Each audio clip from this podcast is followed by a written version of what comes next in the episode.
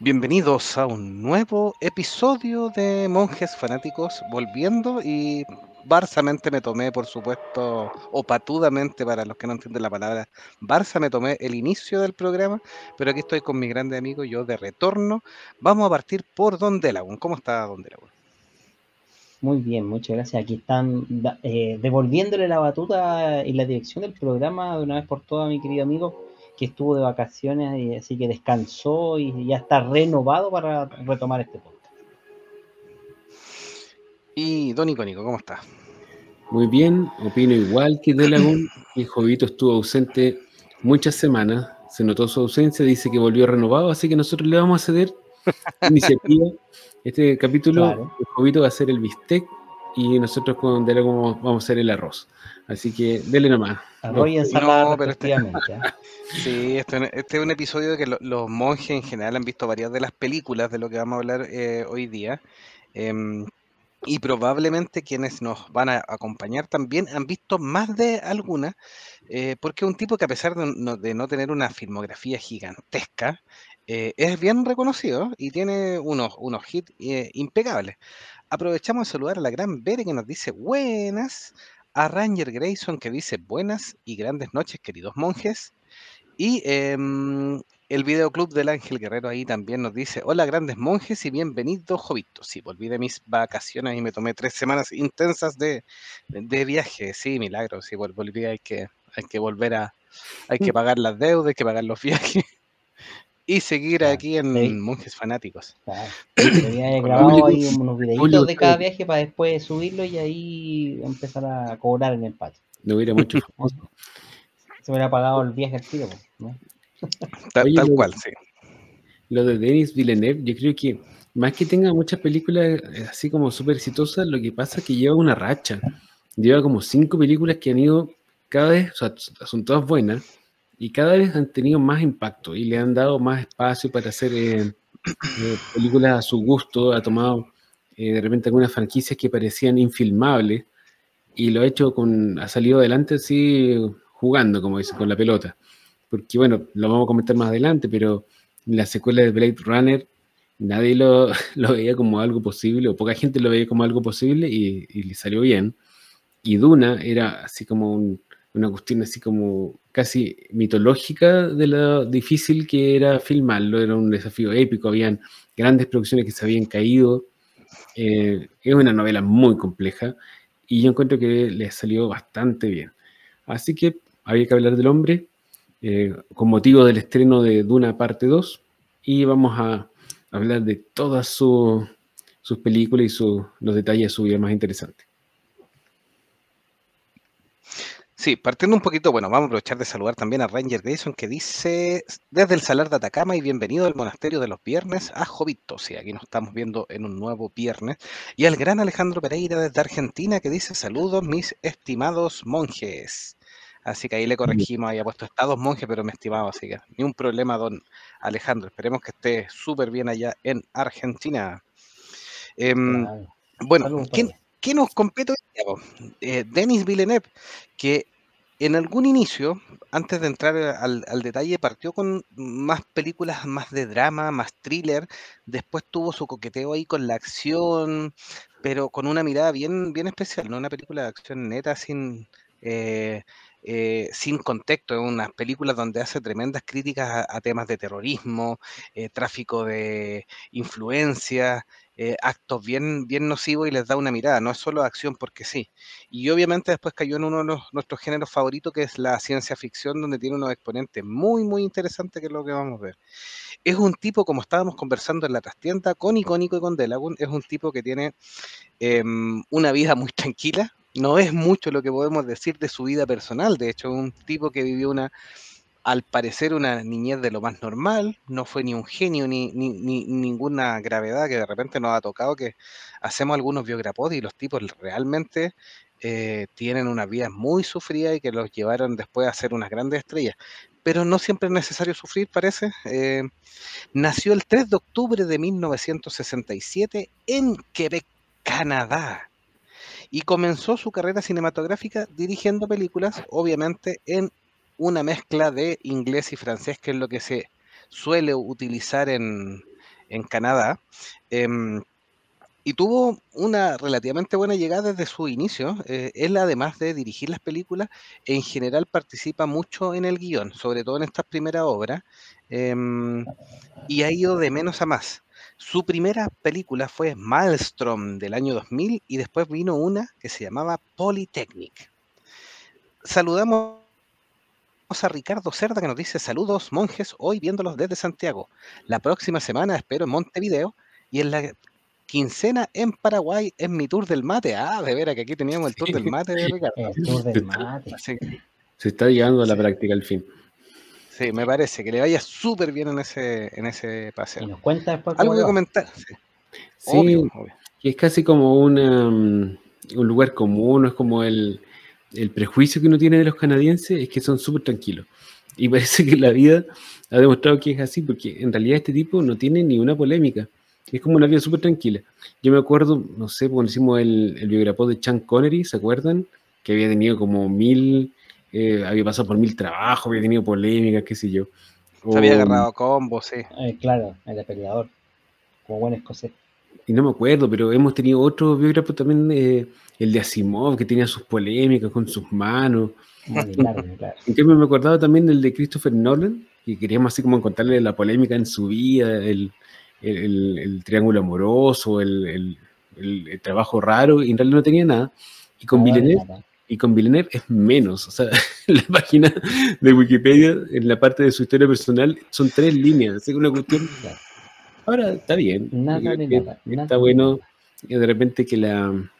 Porque uno siempre piensa o, tiende a pensar que el, talento artístico viene como de una vida muy agitada, como que en el fondo el, tus experiencias vitales se traducen en un arte más explosivo y, talentoso, pero parece que no es, no es siempre cierto. Y la gente normal también puede brillar. Es, eso sí me importe. ¿Don Dela con algo que aportar?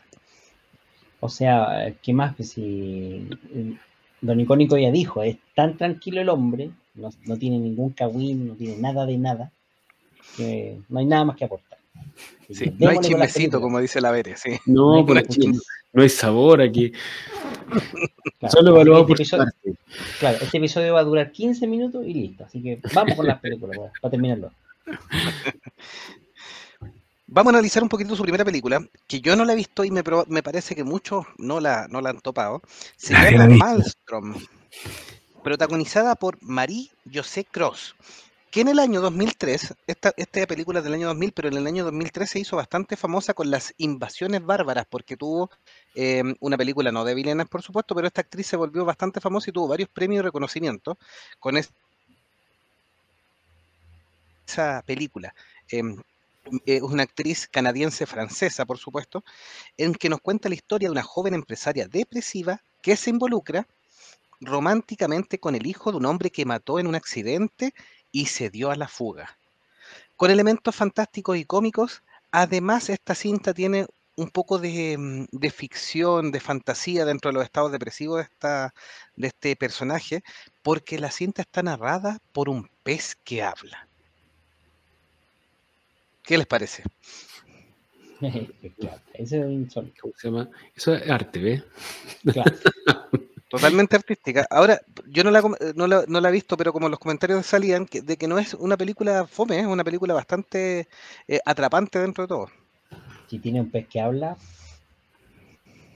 O tal vez era tan fome que se le ocurrió decir que el narrador era un pez que habla, así como para darle algo más. Pero, aparece, aparece un pez hablando así como, no sé, me imagino a Carlos Pinto, pero en formato pez y con el ojo tapado. Así. Nada debería presagiar que esta película empezaría. Es un pez bien feito en todo caso, eh, para ser para ser justo. Ahí lo estamos ah, mostrando en nuestra transmisión. me faltó el parche pirata en sí. Estaba medio putrefacto ese pez. Sí, tal cual. Se le que fuera el refri. Sí. Eso debe ser arte, claro. A lo mejor en sí el arte estaba en el pescado. ¿Viste? Nosotros no, entendemos el arte, entonces no podemos juzgarlo. Ahí está el arte, ¿viste? Eso es lo que hacen los, gallos que saben. Es más, a lo mejor fue una especie de pez con chat GPT, así, pero en aquellos tiempos no había cómo inventarlo. Pez GPT. SGPT, una cosa así. No, yo me imagino como esos peces que tú colgabas en la pared y que cantaban, ¿te acuerdas? Ah, sí. Así como, sí, como trofeo. Eso, eso. claro. eso.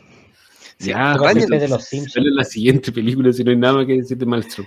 Ranger Grayson dice, en Canadá hace mucho frío, así que creo que no le gusta salir mucho de la, de la casa. Un biograpot sin salseo. No siempre. Experimental le llaman, dice la Veria. Sí, puede ser un poco, ¿no? Sin, sin experimental. O boutique. No, Todavía está de moda, ya la eliminó con Meteoro quejándose. Nos hemos quejado todos los capítulos, pero seguimos siendo boutique. Ah, ya me parece. La siguiente película está basada en un hecho real del año 2009.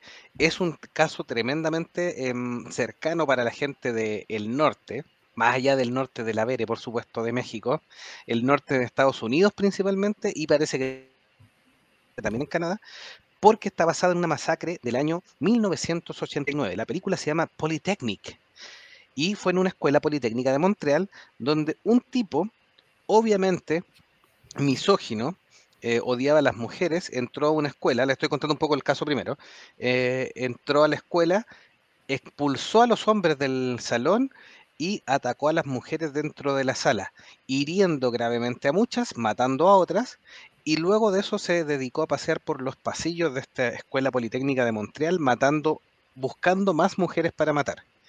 Em,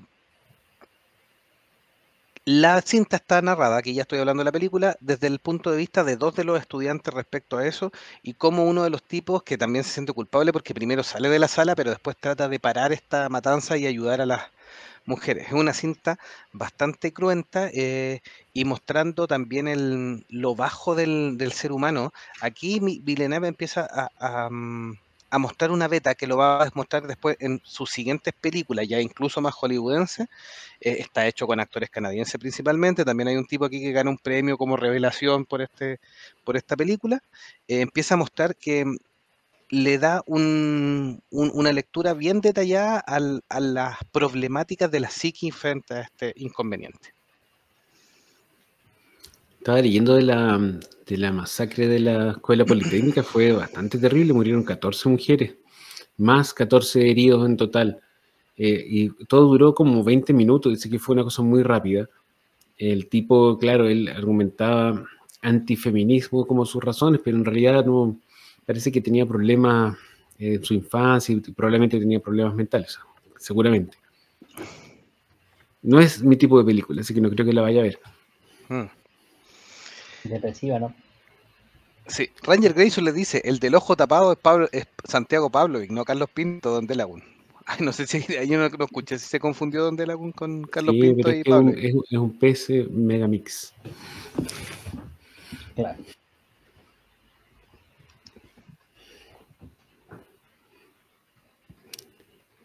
Perdimos el audio. ¿De quién? ¿De Don Jovito? Sí, lo veo que mueve la boca como el pez. Como el pez de Villeneuve, ah, ¿verdad? Eso, pero no habla. quería imitar, quería imitarlo en la película si salía. No, no se escucha. No se escucha. Mientras Don Jovito arregla el audio, voy a leer el mensaje de La Vere, que dice que en México también hay masacres, pero no son tan frecuentes en escuelas, es más entre narcos. ¿Qué les digo? Cosas de México. Ah, Y en Roger Grayson dice, en Norteamérica son un balazo para el estudio. ¿Me escuchan ahora? Ahí sí, ahí volviste.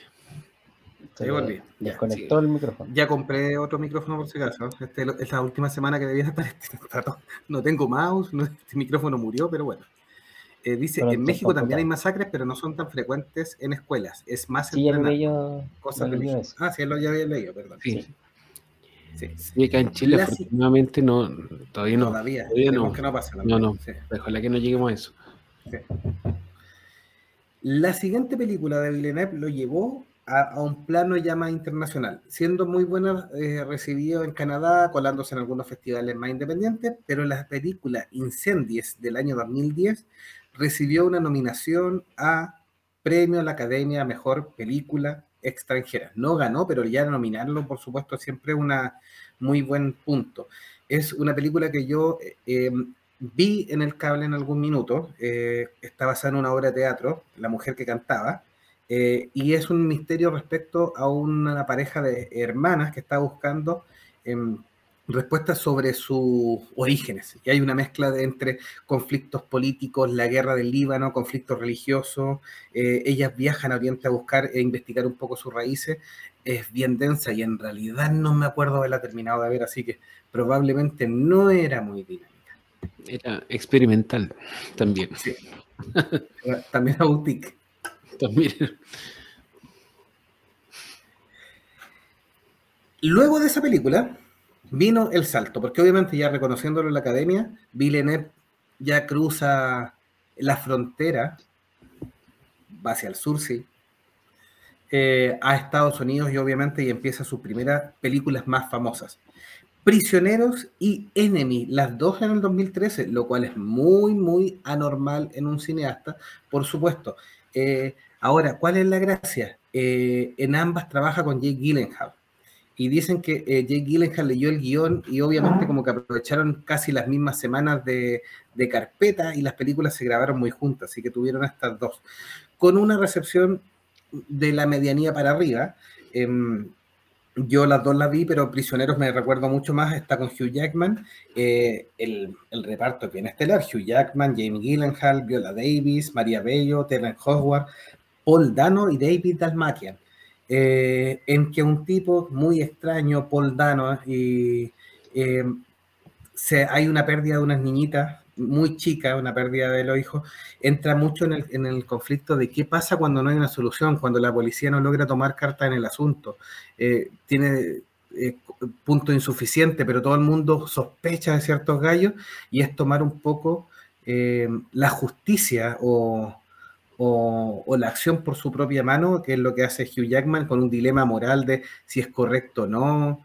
Eh, un poquitito lo maquiavelo, si el, si el fin justifica los medios también. Mm. Como padre de una niña de 5 años, yo creo que todo vale. ¿Qué opina usted, don Delagún? Tema sencillo, ah, puedo decir. Yo no la vi, así que no quiero opinar mucho y meter las patas.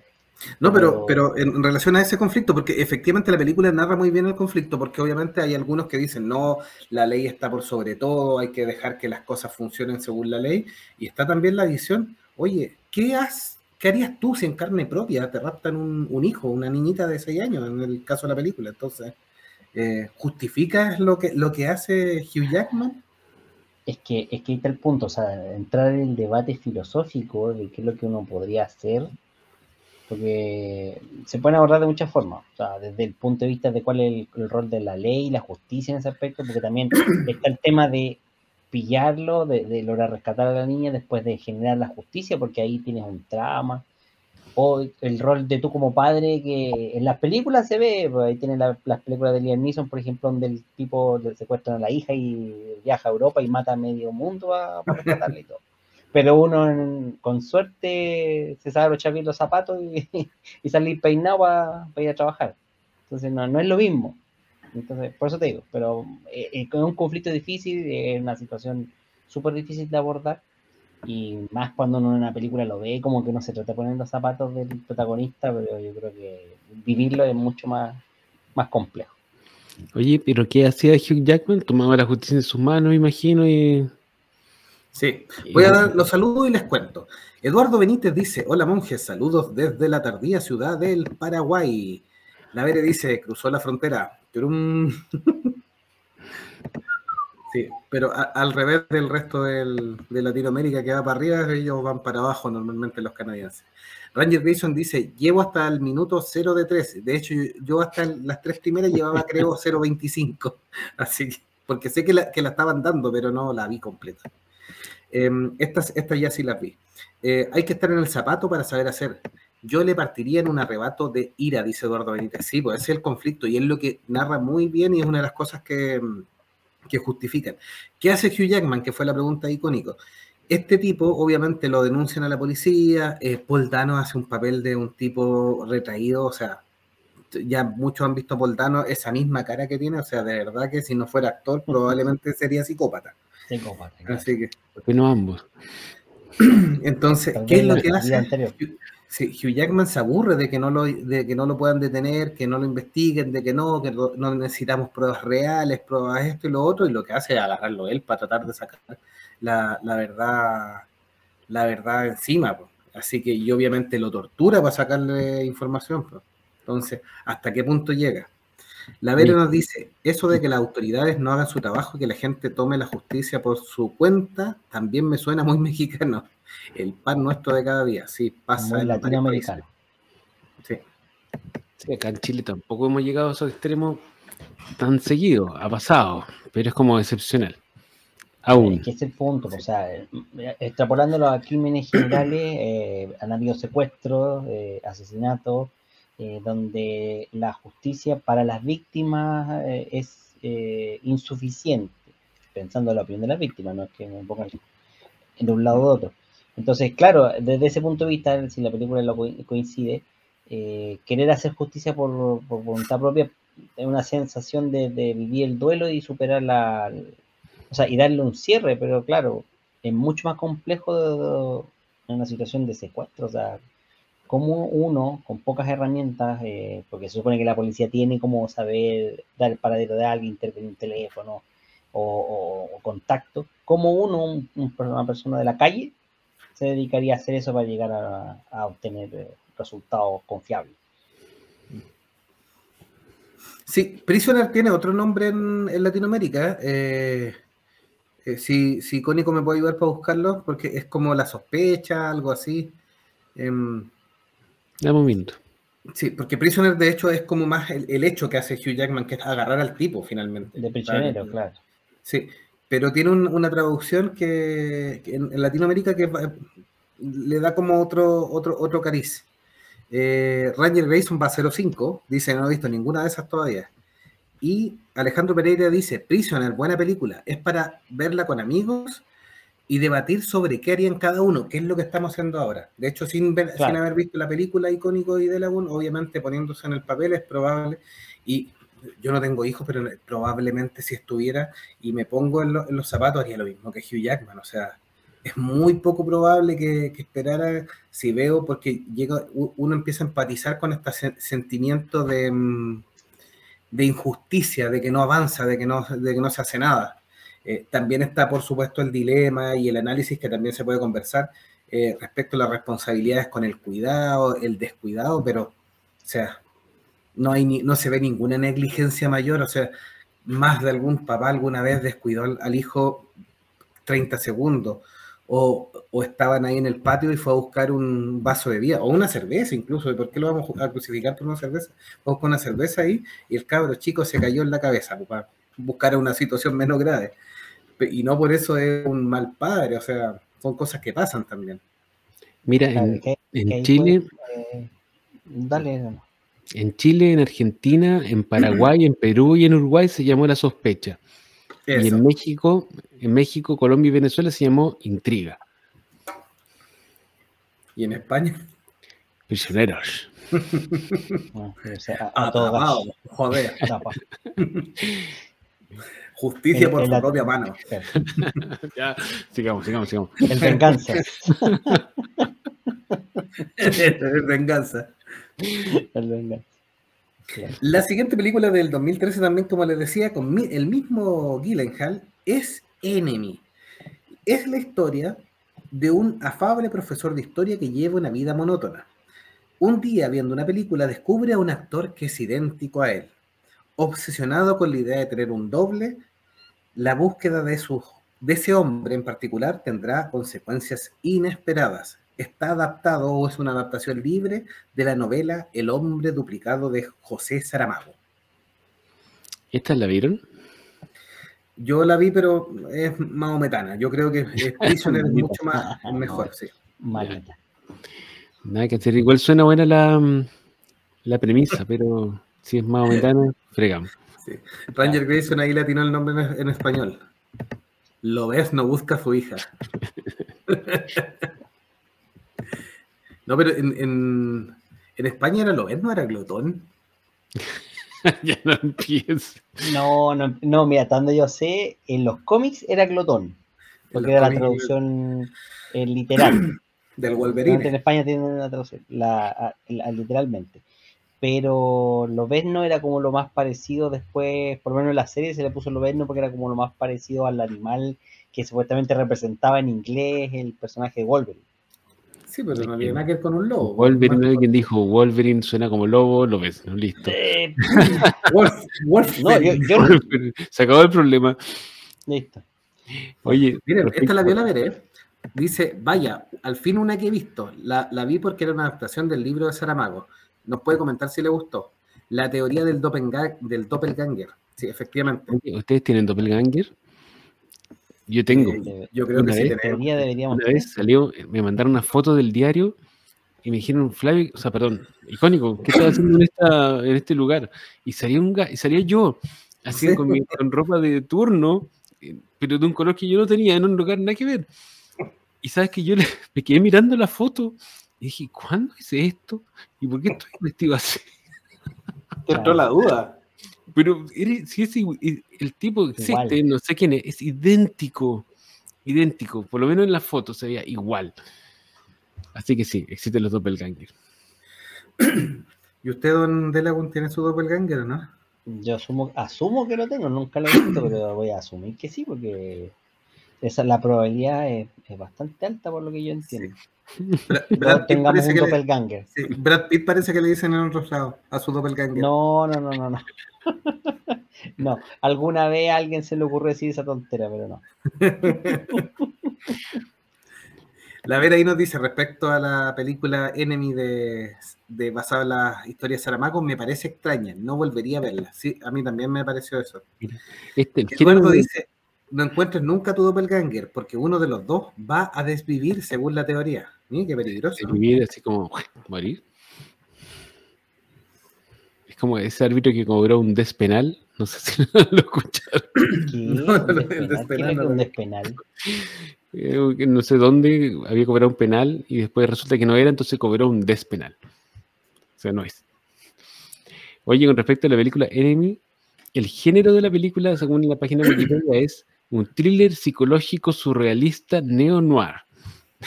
Imagínate. Eso, eso, eso sí que es un tic. La vio solo la Vera, ¿eh?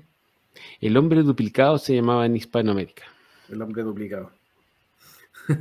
Uh, Ranger Mason, sigue en cero, ¿eh? Está- sí, yo también estoy en serio también. Estoy en serio también. Y ahora pero- nos ponemos al día. Ahora nos ponemos al día. La del 2015 ya es más conocida.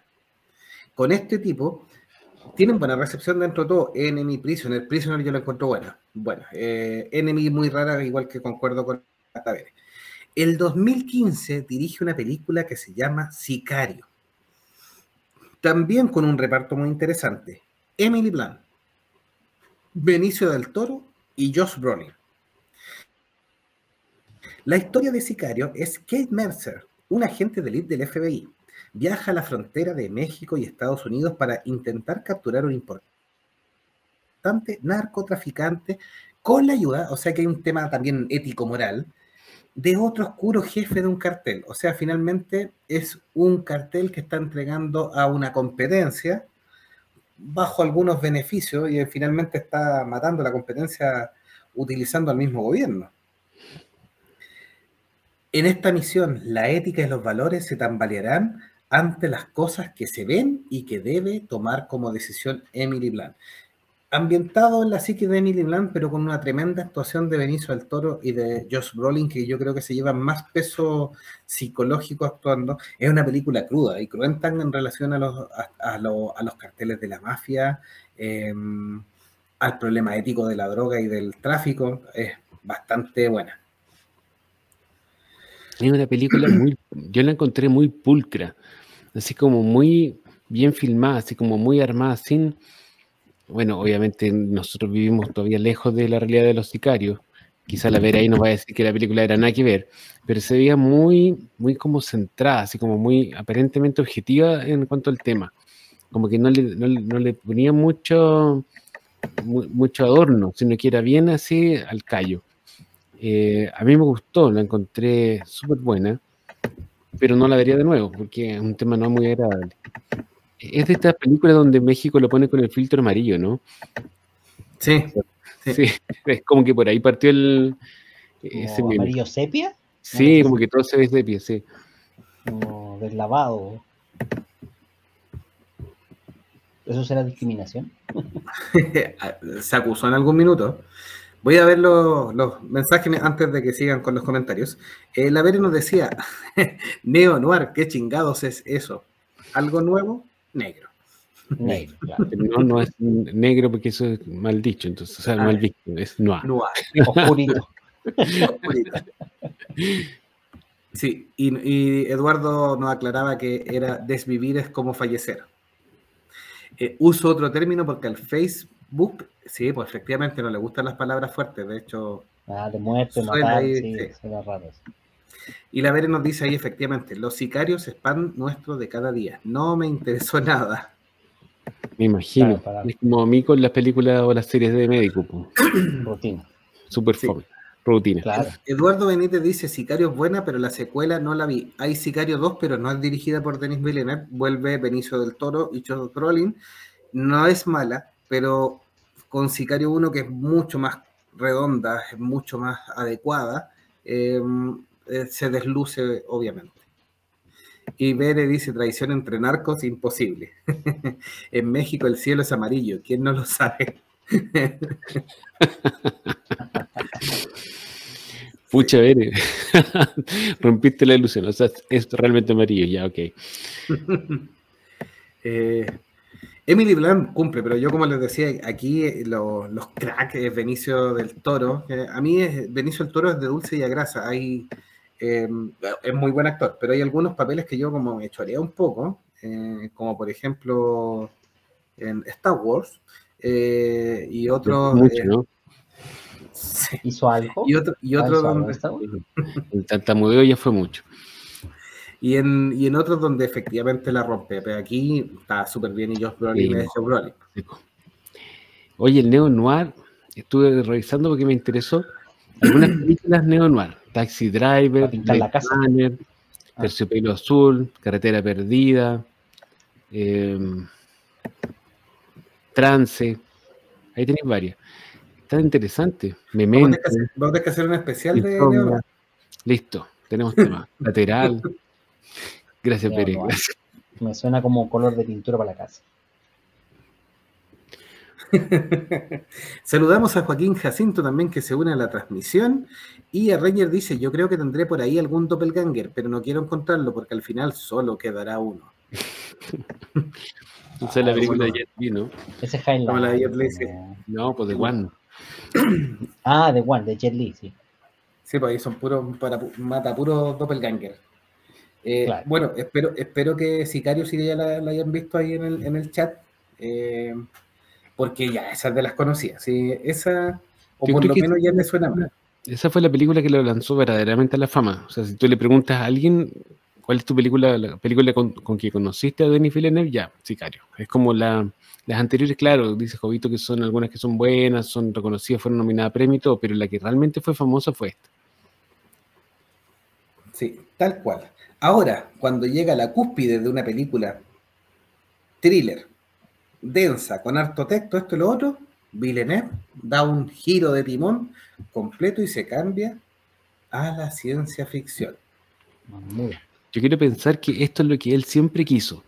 Tuvo que ser suficientemente famoso para poder hacerlo, porque la ciencia ficción siempre ha sido vista como una- un género de segunda categoría.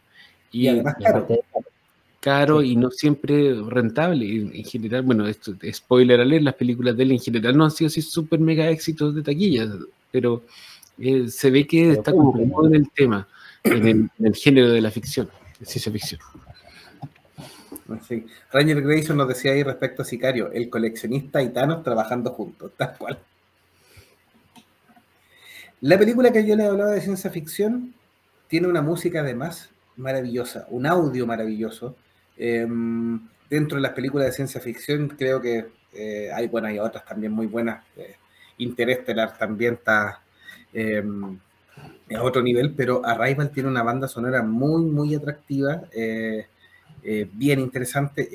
El colaborador es uno habitual, Johannes, no, esto es medio complicado de nombrar, a ver si lo icónico lo busca por mientras, Johannes Johansson, algo así parece que es. El que murió, Em, ¿no? Sí, pues me parece que es el que murió, sí. Mm. Em, en esta película, que es Arrival, con Amy Adams, Jeremy Renner y Forrest Whitaker, el gobierno contrata a una prestigiosa lingüista, Louise Bank, interpretada por Amy Adams, por supuesto, para que se comunique con estos eh, e- heptadópodos.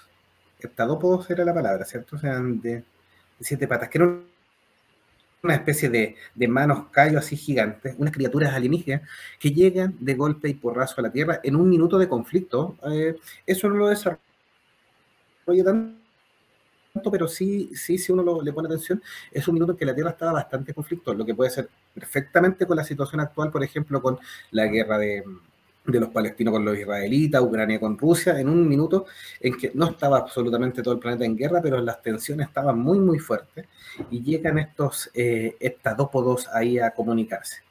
Se van comunicando y conforme ellos se van eh, interrelacionando con estos lingüistas, empiezan a ver cuál es la misión que tienen. Estos estadópodos eh, tienen una forma de comunicarse, un esquema cerebral donde el tiempo no es lineal, el, el tiempo ocurre a la vez en, en todo. Y finalmente traen un mensaje como de, que no es un mensaje ecologista como tal, pero sí un mensaje de que los seres humanos tenemos que en algún minuto eh, terminar los conflictos. Ese es uno de los, de los puntos eh, fuertes. Eh, para, que los seres humanos puedan seguir eh, subsistiendo y no nos autodestruyamos. Venían con un mensaje porque ellos vivían pasado, presente y futuro casi al mismo tiempo y qué es lo que logra experimentar finalmente Amy Adams. Eh, ¿Esta la vieron chicos? Sí, lo- los, alienígenas como que eran libres de moverse en el tiempo. No- nosotros los humanos vivimos en un mundo de tres dimensiones y la cuarta dimensión, en el fondo nos movemos a través de la cuarta dimensión que es el tiempo, pero estos alienígenas como que estaban por encima de eso y podían moverse en el tiempo y lo expresaban a través de su lenguaje que no era, ver- eh, no era verbal, era como con unos eh, pictogramas. Hmm. Entonces la idea es que la, le enseñan este idioma a la protagonista y ella al aprender el idioma también puede ver el tiempo de la misma forma. Y en paralelo, eh, ella es- está la historia de su hija, su hija, ¿cierto? O hijo. Sí, Entonces ella le habla, bueno, yo esto lo estoy mezclando también porque hay una, una novela corta que en la cual está basada esta historia, que se llama La historia de tu vida, muy recomendada, donde ella le habla a su hija en, como de esta forma independiente del tiempo, le habla como en primer, en, como si todo lo estuviera pasando al mismo tiempo, le habla de su nacimiento y de su muerte. Es eh, una historia muy linda, eh, muy emocionante, a partir de la cual Villeneuve hace una película también muy linda y muy buena, con unas ideas muy interesantes, eh, ciencia ficción de la de esa que te deja pensando, que no es solamente eh, una excusa un, eh, para hacer una trama corriente con personajes intergalácticos, sino que es realmente una idea que escapa de la cotidianidad, o sea, esta idea de, la, de poder vivir o experimentar el tiempo de manera libre es lo que es la idea principal de la película y lo, demás, los conflictos, las naves, qué sé yo, es como el, el adorno. Así que tienen que verla, muy recomendada. Roger Grayson, por la anterior, dice: No he visto, siento decepcionarlo, espero que haya visto Arrival. Eduardo Benítez dice: Arrival, muy buena. Joaquín Jacinto dice: La llegada la tuve que ver dos veces para entender que veía el futuro. O sea, veía pasado, presente y futuro después de Amy Adams. Eso es lo, que logra entender. Y es triste esa parte humana porque tiene la relación con Jeremy Renner, sabe que va a tener una hija con él. eh, está viviendo su romance en el tiempo presente, pero sabe que la hija va a morir, entonces también tiene que como en cierta forma esconderle eso y sabe que en algún minuto Jeremy Renner, el personaje, la va a dejar porque no logra entender si ella sabía por qué lo como que dejó que todo pasara, entonces es bien complejo. Eh, estaba en todas partes y al mismo tiempo. Eh, más que ella estar en todas partes, eh, todo el tiempo ocurría en, a la par. Eh, la Vere dice, esa película es mi sueño hecho realidad, viajar en el tiempo. Si es que ella como que estaba al, al- al final en todos lados. Eh, de hecho, logra llegar a un punto, porque aquí tenemos los, los conflictos humanos también, que no, no son menores que lo que les comentaba en un estado de tensión. Eh, las naves llegan a distintos puntos, en lo cual también los extraterrestres, sin obligarnos, generan que haya que tener una cooperación, que es lo que plantea la tipa. La única forma de, lograr descifrar el mensaje de estos tipos es teniendo la información de todos los, sitios. Entonces, em, a riesgo de equivocarme, había, bueno, una en Estados Unidos, por supuesto, otra en Francia, si no me equivoco, eh, una en China o en Rusia o, en ambos, y, y, otra en otro lado más. Entonces, si no se comunicaban, daba lo mismo. De hecho, hay un punto en que Em, cuando ella ya logra empezar a ver en forma eh, el tiempo como una nueva dimensión, logra desbloquear que los chinos le entreguen la información porque con el eh, primer ministro, presidente chino, no sé qué será. ¿ah? ¿Se acuerdan si era primer ministro o presidente? No es relevante. Bueno, el líder chino... la máxima autoridad. en, en el tiempo futuro le dice eh, algo que ella le, logra decir después en el tiempo presente, por así decirlo, que le dice, las guerras solo ocasionan viudas. Y eso, eso es, parece que es un tema que el chino tiene muy concientizado. O sea, tampoco él quiere hacer guerra. Y cuando escucha de la, misma frase que él tiene tan en el interior de la tipa, entiende que, eh, que hay algo raro con cómo lo obtuvo esa información y terminan entregándolo. Es muy buena película, como les le señalaba, y vale totalmente la pena.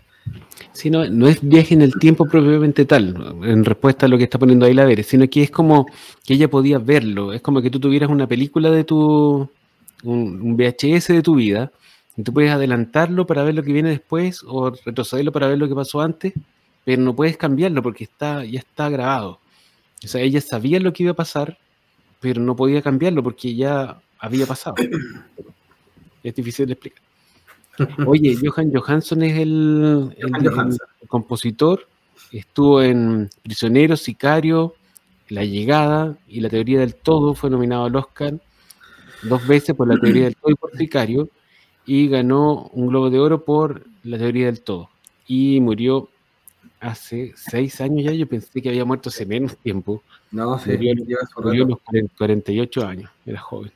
Hmm. Así con los compositores irlandeses, con sus nombres raros. Sí. Ranger Grayson dice, Luis Lane le puso el gorro a Superman con Hawkeye. La Vere dice, entonces pesadilla, porque estoy muy atorada en el hubiera. ¿Qué hubiera pasado? ¿Qué hubiera pasado? Ranger Grayson dice, en el HBO repitieron mucho esta película, es que es buena, yo la encuentro súper buena. Eduardo Benítez dice, es como saber nuestro destino y no poder cambiarlo. Sí, efectivamente, porque no había como como que la forma de vivirlo todo al mismo tiempo no te llevaba como a, ah, voy a tratar de cambiarlo, era como que tú tenías que asumir que, era un flujo que estaba en movimiento. ¿no? Mm. Era como tener un recuerdo, pero del futuro. O sea, tú, sabes que ya pasó, no lo vas a poder cambiar. Luego de este tremendo bombazo, Villeneuve aclamado por la crítica. Creo que en recaudación le fue decente, como hemos conversado hasta ahora. Eh, no es un tipo que genere millones y millones de ganancias, eh, pero hasta ahora siempre las películas han, recuperado la, inversión, por supuesto.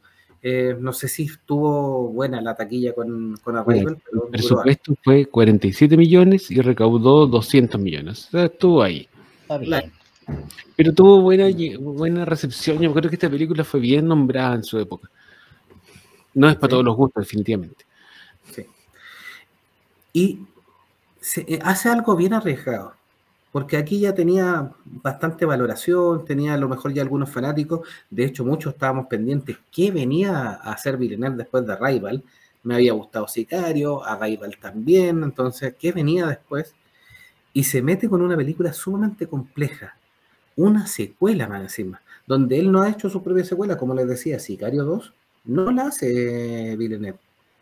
Y se mete en esta secuela con muchos años posteriores, que es Blade Runner 2049. Con Ryan Gosling, el regreso de Harrison Ford, por supuesto, Ana de Armas, Dave Bautista, Jared Leto y Mackenzie Davis. Y obviamente nos trae la historia ya muchos años después de este nuevo policía buscando a Richard Decker, eh, que era el papel de Harrison Ford, em, para salvar la, humanidad nuevamente. Es una película que, igual que la Blade Runner original, em, no la rompió en taquilla. Yo creo que el estudio esperaba mucho más. Y es una película que, igual que la Blade Runner, finalmente es en la larga data, las repeticiones, eh, los servicios de streaming, porque ya no hay video, eh, que han mostrado que es una película de culto y que está muy bien hecha. O sea, Es que había que estar muy, ser muy optimista para esperar que una secuela de Blade Runner generara muchas ganancias, porque es una película muy difícil. O sea, no es, no es una cuestión así como de gusto de las masas. Bueno, esta también es neo-noir, por si acaso. Yo lo encontré pero ahí- súper en- Pero ojo, ahí se cuelga un poco del éxito del underground, por llamarlo de alguna manera, de la Blade Runner original. Recordemos que, como bien decía Jovito, no fue nunca un éxito de taquilla, ni generó grandes réditos hasta que se salió en el formato casero, estamos hablando de hace 30 años atrás, y ahí se volvió popular. Pero esperaban los productores, cuando lanzaron esta como continuación, que esa gente fuera al cine a, a verla. pues, Y no sé si correspondería que hubiese pasado eso. estaban esperando el VHS. Seguramente. Esta película eh, costó entre 150 y 185 millones y recaudó 259 millones, o sea, no le alcanzó. Eh, a mí me gustó, a mí me gusta mucho la Blade Runner original y esta también me gustó mucho. Encuentro que el punto más débil de esta película es todo lo que tiene que ver con Harrison Ford. Si se hubieran centrado en el agente K y su, su enamorada, que esta- era esta realidad virtual, esta inteligencia artificial, era un concepto súper interesante. Esto, como que seguir explorando el, el tema de los replicantes y la delgada línea que los separa de los seres humanos, porque estos eran unos replicantes Nexus, no me acuerdo qué Nexus eran, pero eran mucho más modernos que los de la película eh, original, y en realidad la diferencia que tenían con los humanos era mínima eh, en cuanto a su forma de ser y todo. De- Deo Batista hace un tremendo papel también. Sorprendió a todo el mundo. Esta Sí. fue la, la vez, la primera vez que Dave Bautista, no sé si es Bautista o Batista, Bautista. eh, se salió con un- se, se tiró con un rol que exigía bastante más eh, ca- capacidades actorales. Es un tipo que, lamentablemente para él, tiene un físico demasiado característico, no le permite interpretar cualquier tipo de papel. Pero acá hizo un papel que estuvo como a la medida de su, de su, aspecto y lo hizo muy bien.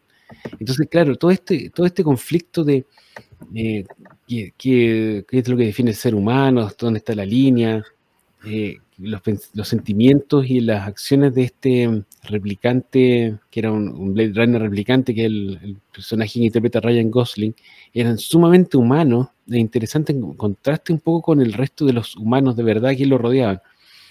Y bueno, después está la subtrama, que en realidad es como la trama más importante que en el tema de, de Harrison Ford, de Rick Decker, que sé yo, que yo encuentro que no era lo más entretenido de la película. Pero aún así es muy interesante, es una película de ciencia ficción eh, muy bien hecha, como es la costumbre, creo yo, con Denis Villeneuve. Sus películas son muy pulcras, así como que tú, tú es muy detallista, como que las cosas están muy bien hechitas, muy bien filmado, todo. Y es una película bien interesante para los que les gusta la ciencia ficción. El cyberpunk, la estética, la música. Bueno, eh, la música no, no me gustó tanto, ¿eh? increíble. El, original, originalmente la música le iba a poner Johan Johansson. No me acuerdo si el hecho de que él muriera hizo que no pusiera la música o fue una decisión del estudio que pusieron a. ah, chuta, se me fue el nombre. Búsquelo por mientras. Sí. La Bere dice, la vi, me gustó mucho y es una segunda parte decente.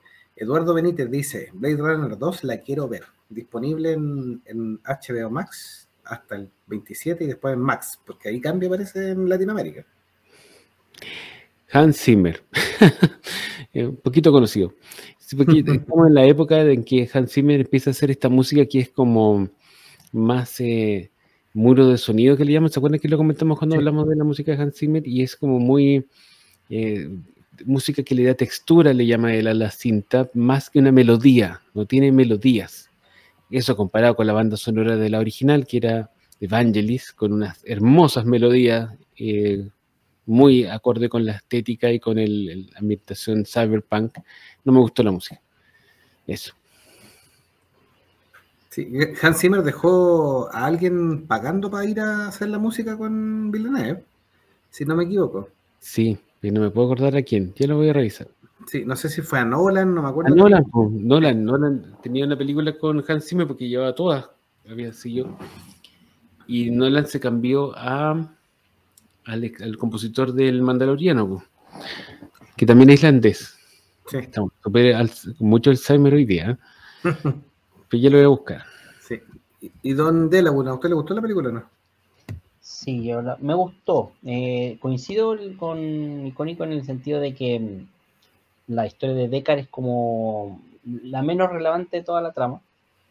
La encontré un poco lenta, sí. Pero en ese sentido también coincidente con la original. no, no, no se volvió una película de acción así en momentos eh, que podía haber sido la traición al estilo. Eh, así que por ese lado la estética estuvo muy, muy bien planteada. Eh, quería resolver la duda de si Deckard era o no era, que eso fue la, la- Replicante. la- la- un replicante, que al final, ustedes saben cómo se, desarmó ese tema al final. Y, pero sí se abordó en esta continuación, pero la trama principal del protagonista es, lo, es la que le da el peso, es la que hace que la trama sea más interesante. A mí me gustó, me gustó la película. Mm, Considero sí que como secuela eh, está al mismo nivel, no es ni mejor ni peor que, que Blade Runner original. El 2049 tiene lo suyo y tiene su... no- lo que no me gustó fue Ya- Jared Leto. Ahí encontré que... Sí, para, estaba- para muchos, para además de Dave, Dave Bautista, la segunda gran beneficiaria de esta película fue Ana, Ana de Armas, sí. que subió como al, al, el- al escalafón de las estrellas bastante Eh, más conocidas. Eh, claro, fue como el surf, el, el puente surf de- del estrellato.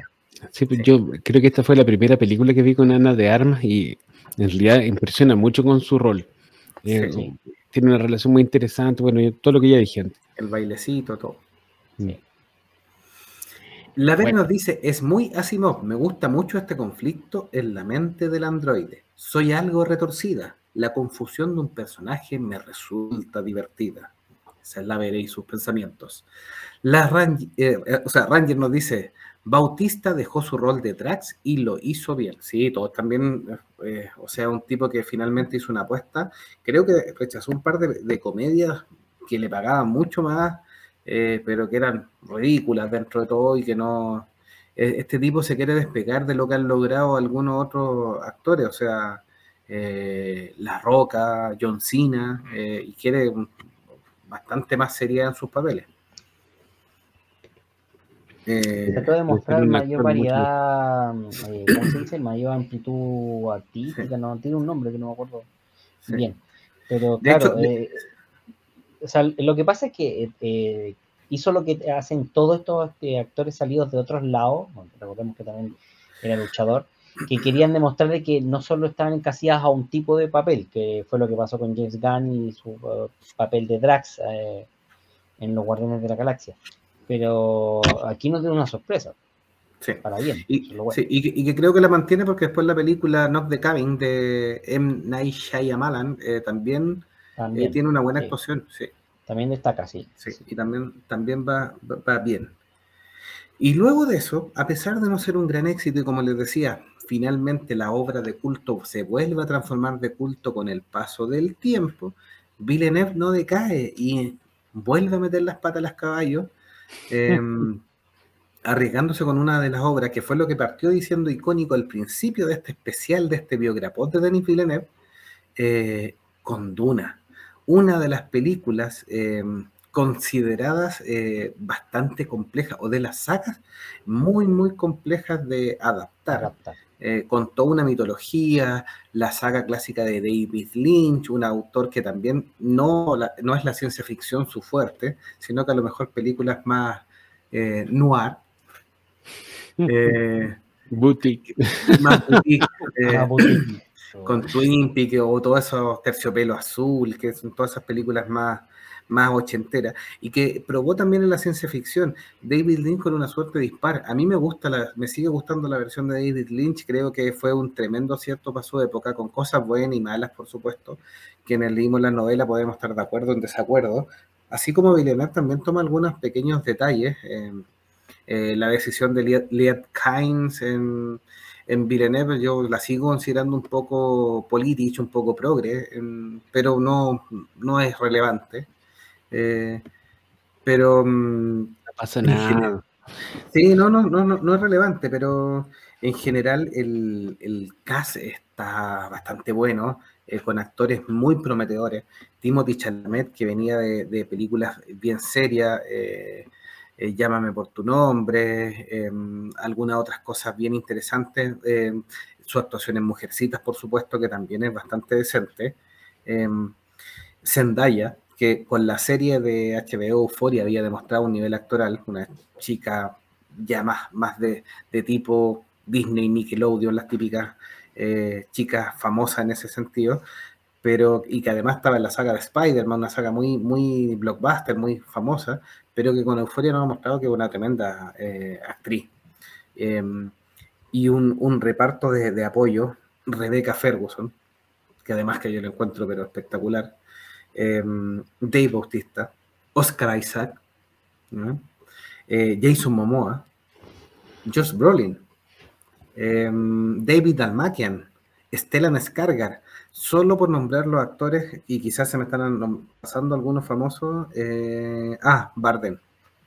Em, tremendo. Así que la historia de Duna obviamente es la historia del planeta Arrakis y este comercio con la especie, ciencia ficción, eh, mucha política, eh, tremendos libros, y que en una buena decisión del estudio y una buena decisión de Villeneuve, eh, a pesar de que ya es larga la primera parte, dividió esta historia de David Lynch en, dos, o el primer libro en dos partes. Y dicen que va a ser la tercera parte, lo cual vendría bastante bien, porque ese es el segundo libro, que no es tan largo, y vendría a cerrar la historia de Paul Atreides. De Paul Atreides, con Dunas Messiah. La película Duna 2, que se, no se ha estrenado todavía, pero ya tiene su, eh, liberaron el embargo de la, prensa. Tiene súper buenos reviews hasta ahora. Tiene 97% de los tomates. Yo sé que los tomates lo hemos mirado, lo estamos mirando a huevo, ya no es la misma importancia que antes, pero igual es significativo porque, o sea, significa que la, mayoría, la gran mayoría de los críticos la han calificado como de mediano a buena o a excelente. No me cabe duda en todo caso, o sea, después de haber visto la primera parte, eh, cómo lo hace para tomar una historia tan compleja y transformarla en una película, porque un libro, no, todos los libros se transforman en película de manera directa, este tuvieron que hacer una adaptación, redistribuir la historia de una manera distinta para que fluya y se entienda, y yo creo que lo hicieron muy bien. Y eso sumado al nivel actoral, a los diseños de producción increíbles, los efectos especiales, el vestuario, la música. o sea, ya, no, una, una, una, ¿cómo se llama? Un manjarch, como dice. Ranger Grayson dice, conocí a Ana de Armas en Nacho Libre, ahí con Jack No, está mal. No es Ana de Armas, es Ana de la Reguera, la que sale en ah. Nacho Libre. Ana, Ana, de Armas como que no había nacido para esa fecha. No, Ana, de Armas sale en la película con la con Cano Reed la que grabaron aquí medio en Chile. Eh, knock Knock, está en Netflix, es malísima. Es malísima, pero sale Ana de Armas muy jovencita.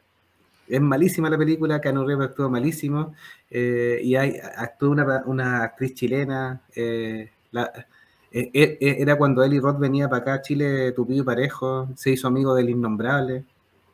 Porque tenía una polola chilena, ¿no? Sí, pues, la, la, hija de la Carolina Parson. No sé quién es, pero debe ser estupendo porque su mamá es estupenda. Sí, ella salía en la película de, Knock Knock, hacía como de, la esposa de.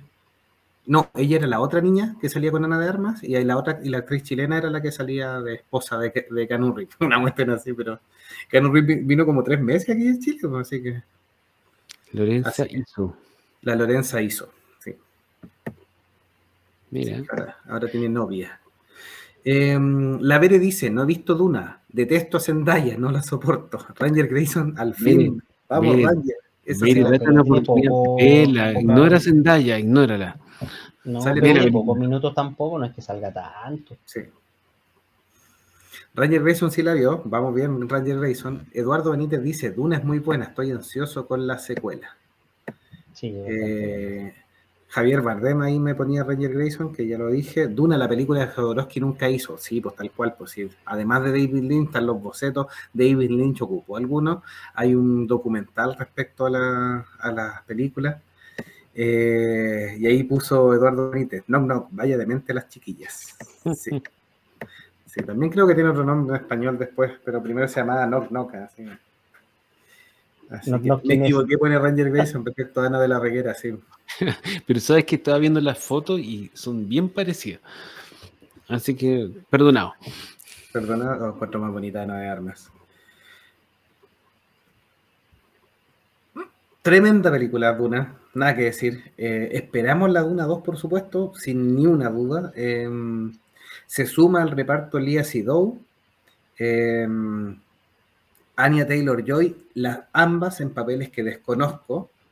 Eh, viene en preproducción y probablemente se estrene durante este año eh, la serie eh, de las eh, de la hermandad de las ya se me olvidó el nombre De La Bene Gesserit. De la Bene Gesserit eh, Los tres Sister- lo pronunciamos de manera distinta. Da lo mismo. Bene Bene- Gesserit, Bene Bene Gesserit, Gesserit. Ben Gesserit, Ben Gesserit. eh, así que de Sister La- ¿se llama las la minas película? brujas ahí que se- Las minas brujas, sí. Sí, que eh, tendría una especie de, de precuela eh, y que está autorizada y obviamente que es parte de tratar de estrujar un poco. Yo creo que un poco la piedra de negociación de Villeneuve, eh, producirla es como ya, bueno, ya, total. Salga el nombre nomás. Así que, eh, pero quizás nos da una sorpresa la serie, aunque yo no espero nada, pero sí espero que le den luz verde después de esta buena recepción a la tercera parte, que Villeneuve dice que con eso cierra. Eh, la Vere dice sí, como Cuchulo, nadie lo pronuncia bien. ¿no? El Cuchulo, chulo. Chulo, Cuchulo, que- Oye, nos faltó decir, hacer autopropaganda para los que les interese el tema Duna. Hace unos años hicimos un especial sobre Frank Herbert. Así que échale una, una mirada porque ahí hablamos harto de la película. Se estrenó la- la película 1. sí. Sí. Así Sí. que está todavía ahí disponible para que le echen una mirada. Y También, pueden pre- preparar para ver la secuela. también mismo hicimos un especial de Lovecraft donde estuvimos todo el capítulo tratando de pronunciar. Bueno, y a estas dos niñas, a Lia y a Anya Taylor-Joy, que no sé en qué papeles van a salir, por supuesto, eh, y no me he querido arruinar la sorpresa porque no estaban inicialmente, se suma también Austin Butler, eh, un actor que está tremendamente interesante en lo que está haciendo. Eh, y em, ah, Christopher Walken, el como el emperador. emperador. Sí. Y Florence Pugh, por supuesto, que ya sabemos que es la princesa. Irulen, que en la película de David Lynch era la que estaba mm, narrando el, el inicio de Duna, eh, que a diferencia Villeneuve no la ocupó en la primera parte y nos dejó, bueno, la sorpresa que, que fue Florence Pugh finalmente quien toma este, este puesto. Ranger Grayson dice, es complicado traspasar un libro a un guion, lo digo por experiencia. Hice un guion de Gracia y el Forastero, pero una obra de teatro en segundo medio. Sí, sí, es Mira. complejo. Probablemente el que tiene más experiencia de todos nosotros, así que está bien, puede hablar con propiedad. Sí, y Joaquín Jacinto dice, Duna me gustó la primera. Sí, eh, esta película que viene, la parte 2, son 166 minutos para que se preparen. Entiendo que la segunda parte tiene más acción que la primera, porque la primera tiene mucho de, mm, de elaboración del mundo, de cómo sentar los presentes, de qué se trata, quiénes son los personajes y todo. Estamos hablando de una historia que es una historia muy compleja. La segunda ya como que ya se, se desata. Para los que no han leído el libro, eh, traten de no spoilearse, pero sí viene la, la segunda parte, tiene mucho, mucho más acción y es más épica. Así que prepárense, se viene algo bueno. ¿Y qué más viene de Tennis Villeneuve? Para que no lo dejemos ahí. A la posible, que ya estaba adelantando icónico, adaptación de El Mesías de Duna, dependiendo obviamente del estudio. Yo también espero que le den la luz verde. Eh, los actores están interesados en terminar la trilogía. Dependiendo Eh, de los que vayan al cine a verla. po. Sí.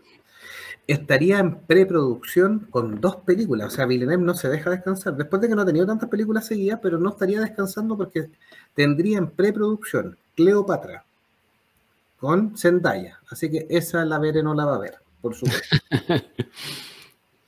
Eh, Cleopatra entonces con Zendaya, que también han habido ahí algunos eh, resquemores, vamos a ver que como ha bajado un poco el tema de lo políticamente correcto, a lo mejor ya no pescan, pero respecto a la apropiación cultural, a que Zendaya no era egipcia, eh, es mulata la pobre, entonces...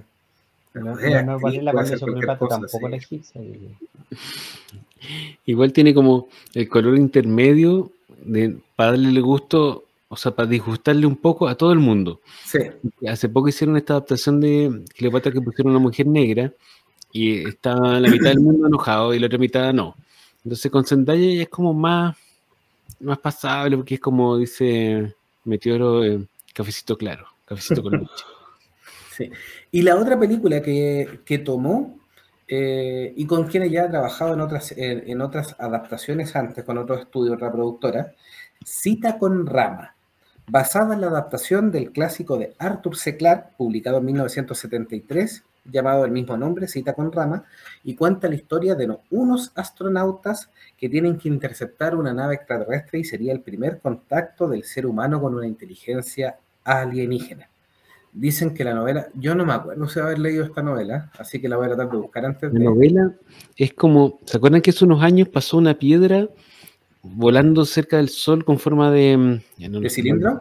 Yo iba a decir con forma de mojón, pero se entiende, era como una nave... Es más, de Sí, ya, que se especuló mucho que era una nave extraterrestre, qué sé yo. Bueno, la novela Cita con Rama es como de los años 70 o 60, no sé, una película, una novela muy vieja, es como lo mismo, solo que en la novela los humanos cachan esto y mandan una misión a investigar la nave. Y ahí de eso se trata, que entran y encuentran los restos de una civilización. Ahora, es una novela muy interesante para los fanáticos de ciencia ficción, pero es una novela que tiene mucho world building, world building, que le llaman, como construcción de mundo, como mucho especulación y mucho de imaginarse qué cosas hicieron los alienígenas, pero tiene muy poca acción. Es, no, es una, no es una novela así como de acción donde pasen cosas. Entonces, si a eso tú le sumas a Denis Villeneuve, que es muy pulcro en su elaboración de sus cosas, pero tampoco es como muy dado a, hacer cosas así como de mucha acción, sino que es más tranquilo. No sé si sea la mejor, eh, la mejor mezcla de obra adaptar y cineasta. Tengo mis dudas. puede tomar algunos elementos y, si hace una buena e, elección de, escritura puede salir algo interesante. Vamos a ver. Así que la Vere dice, no, Cleopatra, ni, ni era de ese tono, lo dijeron los egipcios, cuando ignoras los pueblos originarios eres porque eres soberbio, como la jada. Ah, la Yada la que hizo la, es que sabes que estuve leyendo de esa polémica y dice que ni los historiadores se ponen de acuerdo de qué color era Cleopatra porque tenía ascendencia griega, venía del norte de del centro de Europa, otros decían que venía de, África, otros decían de Era un tremendo enredo. Entonces, como que no están, los, expertos no se ponen de acuerdo. Se bañaba en lechecita. Sí, tal vez se le queda pegar la leche, no sé. Así que, y Ranger Grayson estaba hablando de Pokémon, pero el especial de Pokémon cuando Don Meteoro se digne a, hacerlo. Seamos realistas, ¿no? Café con leche, dice Ranger Grayson. Sí. Cleopatra Jane. Tremendo cineasta dentro de todo Denis Villeneuve, un tipo tranquilo con algunas obras bastante interesantes. Em, variadas, por supuesto, partiendo por algunos eh, más thrillers, eh, pasando también por estas películas de acción con mucho contenido, hasta llegar a la ciencia ficción. Quizás lo que más le guste, quizás a lo mejor, como dijo icónico, efectivamente, Denis Villeneuve, antes de lanzarse con películas que podían haber sido de bajo presupuesto, mala, etcétera, construyó una carrera que le permitiera tener recursos para filmar una película de ciencia ficción como corresponde, por ejemplo, Arrival, eh, por ejemplo, el mismo Blade Runner, porque eh, puede que no te guste la película, que la encontré lenta, pero visualmente es tan atractiva para los años en que se estrenó como fue Blade Runner en, los años 80. Es una cuestión que está muy bien montada, la parte tecnológica, la parte de los robots, la parte de los hologramas, súper bien. Eh, y ni hablar de una.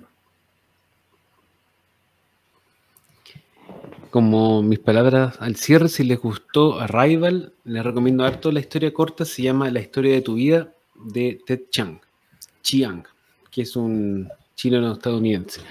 Súper buena. Donny de la UN. Sus comentarios Ah, sí. finales para este cierre de programa. ¿No le gustó? Fue, ¿Le fue- gustó? fue ¿Cuántas cortito vio? el episodio, así que me alegro. Cumplimos con Don Icónico que quería que fuera lo más corto y rápido posible. Así que ¿Cuántas vio de estas películas? yo vi Duna. y, Solo y Duna. Blade Runner. Ay, Blade Runner, ya. Con eso me quedo. Así que bien. Ranger Grayson dice, entonces podríamos decir que Cleopatra era como un dálmata. Mejor, todos felices. O puede ser de un lado, así como Michael Jackson en un momento subía así de un color de un lado y otro color del otro lado. No sé. Eso, eso podría ser. Podría ser la mitad la firma en blanca y la otra mitad rubia. O sea, O negra y rubia. usan la ciencia, pues, los efectos especiales, pinten la verde entera y las ediciones en algunos países blanca y en Claro. otros negra y tú No, puedes pues. escoger cuál quieres ver. Mira, podría O sea, ser... no por eh, eso, en el cine. En el cine de eh, adopción. ¿no? eh, Yo quiero ver la, la Cleopatra negra, quiero ver la. Sí. De hecho, Cleopatra- Icónico está dando, está dando un adelanto a lo mejor para el cine del 2050 en adelante. Que la persona, la persona usa un lente y ajusta el color que quiera ver la... La manilla. Si quiere Sí, que te- La, la que, la que no la ofenda, la que la ofenda menos. Claro. la que ofenda, claro. Oféndase según su propio gusto. Exacto. Tremendo avance en el cine del 2050 entregado en este año 2024 por Doctor Icónico. ¿eh? No, Tiene que hacer su propio cine con esta tecnología. Así que eso. Muchas gracias a todos los que nos acompañaron hoy día en este especial de Biograpod de Denis Villeneuve. Y esperemos que, como ha salido en todos lados, Duna 2 sea una obra de arte, la podamos disfrutar todos. Y en alguno de los próximos random comentaremos, eh, esperemos que ya la hemos visto, algunos por vías legales, otros por los mares del One Piece, pero que ya hay- hayamos podido ver todos esta segunda parte de la historia de Paul Atreides, interpretada por el Chalamet. Así que, miren, la Vere dice, en Corea los idols tienen su propia cámara y los fans deciden cuál ver. Sí, como un pay-per-view. A quién le gusta más. Tal cual. Sí, Icónico está en esa línea, 2050 y vamos a el dispositivo. El Iconicator. Mira, ahí está Felipe Méndez, a quien aprovechamos a saludar. Dice que se supone que Cleopatra tenía ascendencia griega y por eso tanto textos históricos como representación artística la catalogan como blanca. Tal cual. Bueno, muchas gracias, espero que les haya gustado el programa y nos estamos viendo en una próxima edición del podcast de Monjes. Fanáticos. Chao, chao. Adiós, también.